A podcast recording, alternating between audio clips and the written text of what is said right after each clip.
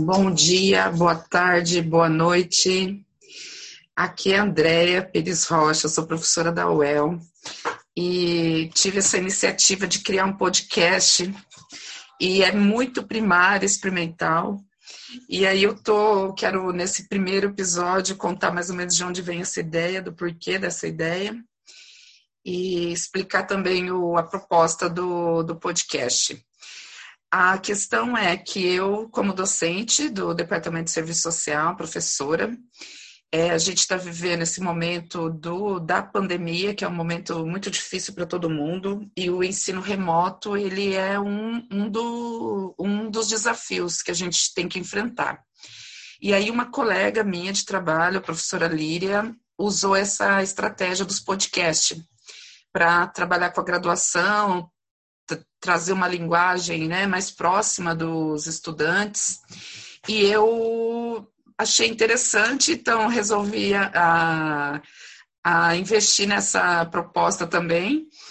E, e a questão de podcast é algo que eu também tenho gostado muito de ouvir podcast. Penso que ela é prático, porque a gente pode ouvir no ônibus, pode ouvir fazendo alguma outra coisa em casa, caminhando, correndo. Então eu tenho feito muito uso desse recurso. E a ideia desse podcast, então, que é a Quilombanda Universidade, é o nome desse podcast, ele dialoga com o nome de um grupo que a gente tem, um grupo de pesquisa formalizado no site do CNPq, que é a Quilombanda Universidade, Estudos sobre Racismo, Direitos Humanos e Resistências. E aí o podcast, então, tem a intenção de trazer diálogos, conversas, bate-papos que possam nos auxiliar nesses elementos que se referem à luta antirracista, antimachista, anticapitalista. Então, a gente. A ideia é trazer pessoas, é conversar e dialogar, levando para os estudantes de serviço social e para qualquer outra pessoa que queira. Então, aqui aí também quero aproveitar e falar rapidinho que, de onde vem essa expressão, aquilombar, né, do porquê aquilombando a universidade e, e como que eu chego um pouquinho assim nessa expressão. Aí a, a história é que o ano passado a Conceição Evaristo escreveu um poema que é Aquilombar é preciso. E esse poema foi muito bem divulgadinho, sim, muito bem divulgado e foi muito potente no final do ano passado, naquela questão de final de ano, Réveillon, né? E ela faz uma chamada aí para a gente se unir, repensar rumos e reconstruir laços e buscar avanços coletivos considerando que o ano de 2019 foi um ano muito difícil para todo mundo. Foi um ano que é, a gente teve muito ataque né, aos direitos humanos e outros direitos sociais, direitos trabalhistas, e, e também quando o, assume um governo machista, racista, né, é, declaradamente machista, racista, homofóbico assume as rédeas do país, desmontando os conselhos, enfim.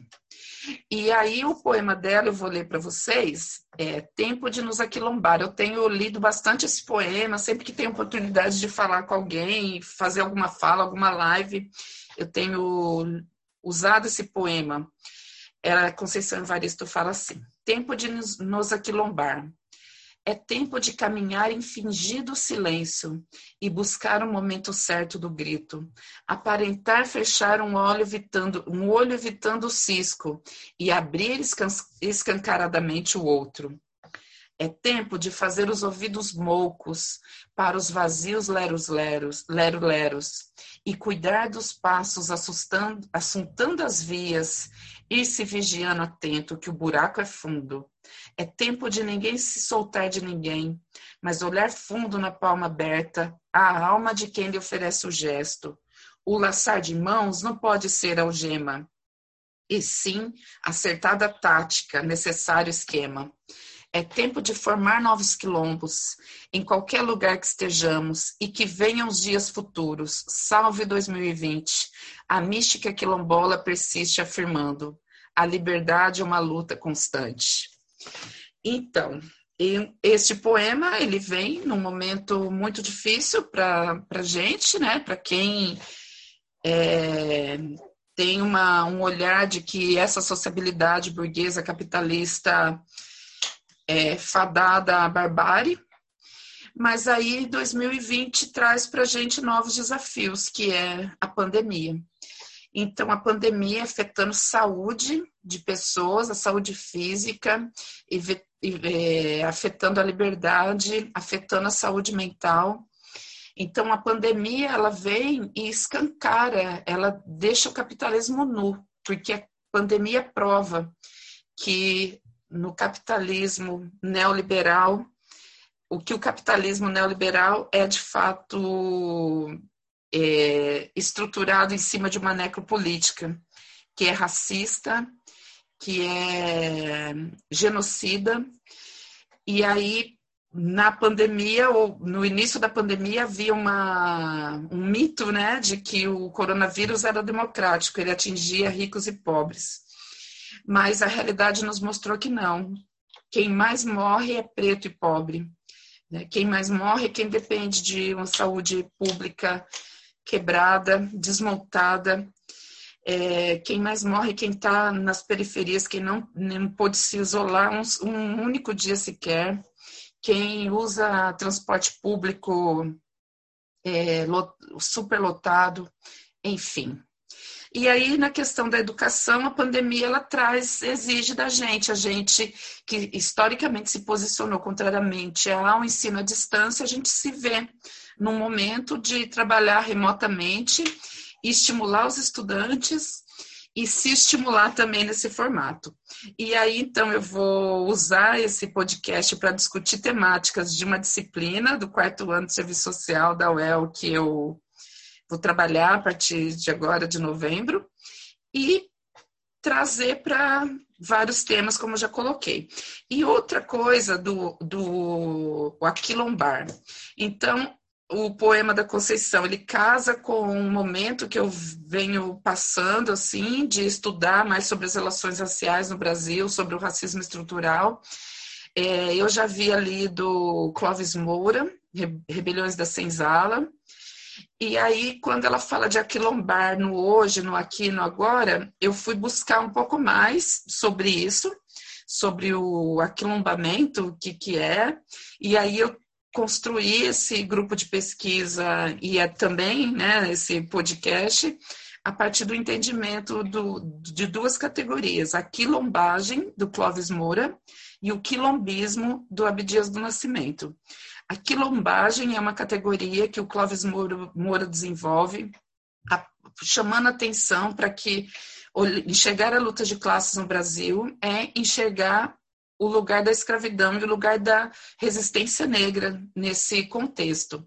Não dá para a gente pegar um modelo de analítico eurocêntrico da luta de classes, proletariado, capital e trabalho, e o trabalhador representando o proletariado, e aplicar aqui no Brasil, sendo que a gente tem uma história aí de 400 anos de escravidão. É, e os negros resistentes lutavam contra a escravidão e abalavam o, o sistema escravocrata. E aí ele, ele traz, a partir de uma leitura marxista, a importância da gente considerar essas resistências. E aos quilombos, mas envolve as insurreições urbanas e todos os movimentos de resistência que se uniam ao movimento dos negros que não aceitavam a condição de escravo, fugiam e iam viver em comunidade. E a outra categoria, o quilombismo, ele é desenvolvido pelo Abdias do Nascimento no sentido de trazer meta e um olhar de projeto para o movimento negro, também a partir das experiências dos quilombos. Então, também considerando os quilombos como é, vivências de resistência e as pautas quilombolas como pautas de liberdade então, o Abdias do Nascimento vai construir o quilombismo como uma metodologia. Eu estou chamando de categoria, mas é uma metodologia, um olhar de projeto de sociedade. E aí, o que, para quem não sabe ainda, mas quem sabe a gente um dia grava um podcast sobre isso, o Abdias do Nascimento e o Clóvis Moura, dentro de uma tradição teórica, eles têm olhares muito diferentes, mas eu estou dialogando aí, fazendo um diálogo entre os dois, é, fazendo uma, entendendo o aquilombar como a mediação entre os dois. E aí, por fim, eu quero dizer que a questão dos debates, eles vão aparecer aqui, vamos ver como que isso vai ser, eu não sei nem como que faz para editar, esse é o primeiro podcast, e o foco inicial vai ser por os estudantes do quarto ano de serviço social, e espero que dê certo, porque a gente precisa também aquilombar o serviço social.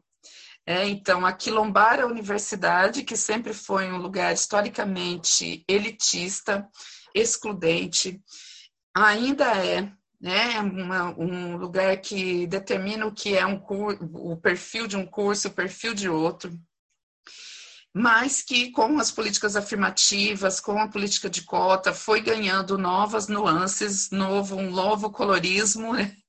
novas jovens, pessoas que historicamente as suas famílias foram sempre excluídas da educação pública, ensino superior, e a política de cotas chegue. A gente tem o desafio agora da manutenção né, das políticas de permanência. Então, a universidade é isso, é levar a universidade para reflexões e para espaços que aí também eu vou chamar de contra-hegemônico, a partir de uma leitura gramsciana. E aquilombar o serviço social também é preciso.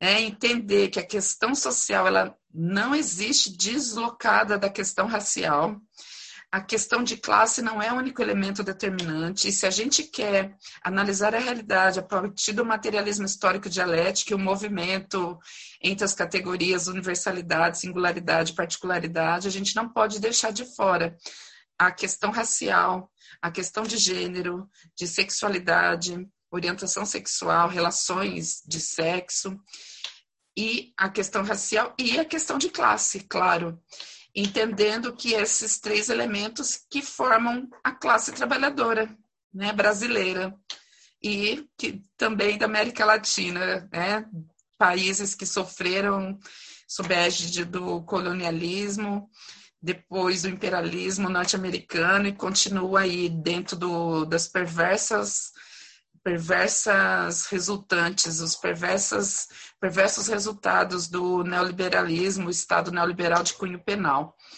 Então, é isso aí, o diálogo com o serviço social e o diálogo com quem quiser ouvir o podcast, principalmente os estudantes da UEL, do quarto ano de serviço social. E aguardem o próximo, né? Que quem sabe a gente consegue aí, a gente consegue consolidar um diálogo. Um abraço para todo mundo. Até o próximo.